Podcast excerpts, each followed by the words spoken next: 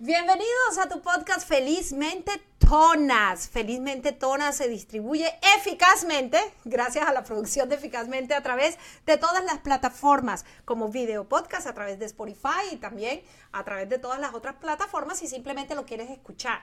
Obviamente te vamos a pedir un favor grandísimo. Si crees que esta información de las tonas es relevante para ti, para alguien que conozcas, para una persona que tú digas, me encantaría que escuchara lo que está diciendo Licede en este podcast, pues gracias por recomendarlo. Y recuerda que siempre vamos a tener un descargable aquí.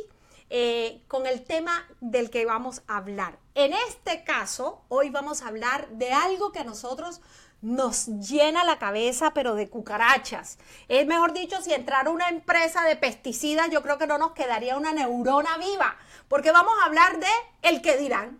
Porque vivimos pendientes de eso, vivimos pegados del que dirán. Y cuando uno se convierte en una tona profesional, es decir, en una treintona, cuarentona, cincuentona, sesentona, en una tona profesional, justamente esto es uno de los fenómenos con los que más tenemos que luchar y definitivamente erradicar es que es necesario podar el jardín de nuestra mente todo el tiempo. Hay que sacar la maleza y dejar que solo las flores lindas nazcan. Y como nuestros pensamientos siempre nos viven traicionando, esa maleza que sale en nuestra mente hay que revisarla todos los días. ¿Y, qué hay una, y no hay una cosa que siempre más maleza en nuestra cabeza que el que dirán. Vivimos en función del que dice, de cómo me dicen, ¿qué dirá la gente si yo hago esto? ¿Qué dirá la gente si dejo el marido? ¿Qué dirá la gente si cambio de trabajo? ¿Qué dirá la gente si hago un podcast? ¿Qué dirá la gente eh, si le digo, si le digo a mis hijas, mira, ¿sabes qué? Ya es el momento de que se vayan de la casa. Porque vivimos pegados del qué dirán todo el tiempo. Y eso eh, es algo cultural. Venimos con eso, crecimos así y siempre lo pensamos. La ventaja de convertirte en una tona feliz es que empiezas a entender un día de que mientras tu vecino, el primo, la tía, el hermano, los sobrinos no paguen la luz, el agua, el teléfono y los recibos de tu casa, pues la verdad, la autoridad que tienen para opinar sobre lo que tú haces o dejas de hacer es prácticamente nula. Cuando el qué dirán realmente te afecta, cuando tú dependes del qué dirán. Es decir, yo eh, tengo mi marido y yo vivo de mi marido. Él es el que me paga todo. Nunca he trabajado. Él es el que me sostiene de todo.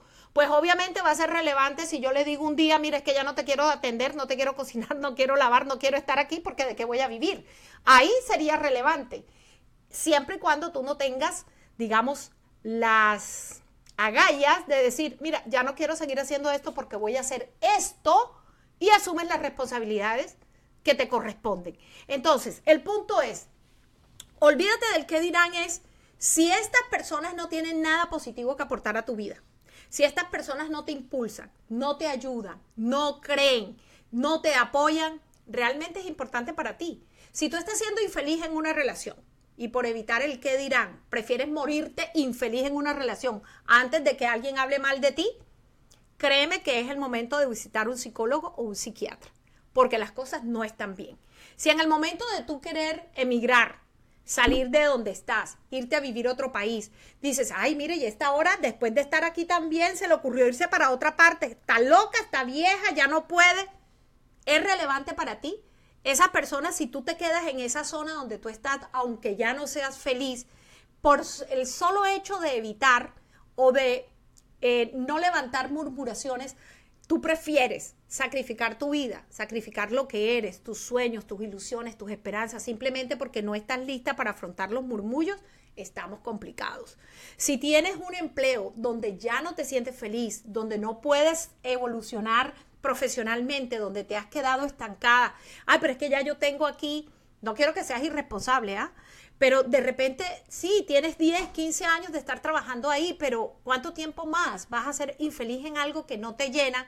Por dos miedos. El miedo al que dirán, ay, pero ¿cómo se te ocurre? ¿Estás loca? ¿Cómo seas de bruta? ¿Cómo te vas a ir?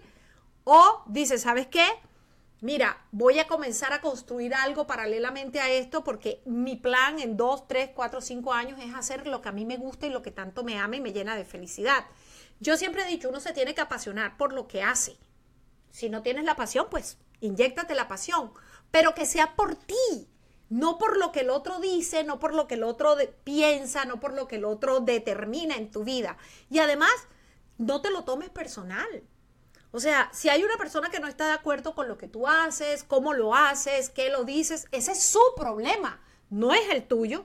Bienvenidas las personas que te quieren dar un consejo. Mira, tú escucha, pero eso no significa que tú actúes.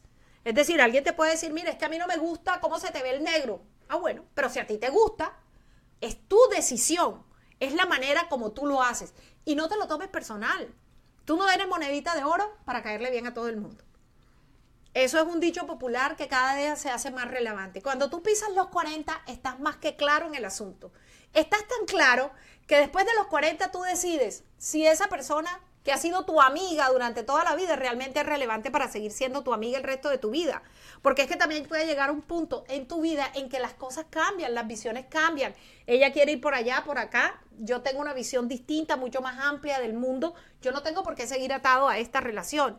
Entonces, señoras, por favor, el que dirán no le va a aportar absolutamente nada a su vida. Puedes escuchar consejos, puedes tener puntos de referencia, puede que alguien te diga, mira, Tú puedes buscar un coach o puedes buscar a alguien que te diga, estoy pensando en esta idea, me ayudas a pensar más claro. Eso es válido. Pero dejar de hacer las cosas por el miedo al que el otro, a lo que el otro piense, por el miedo a lo que el otro diga, por el miedo a las críticas, por el miedo a que alguien te diga, este, no me parece.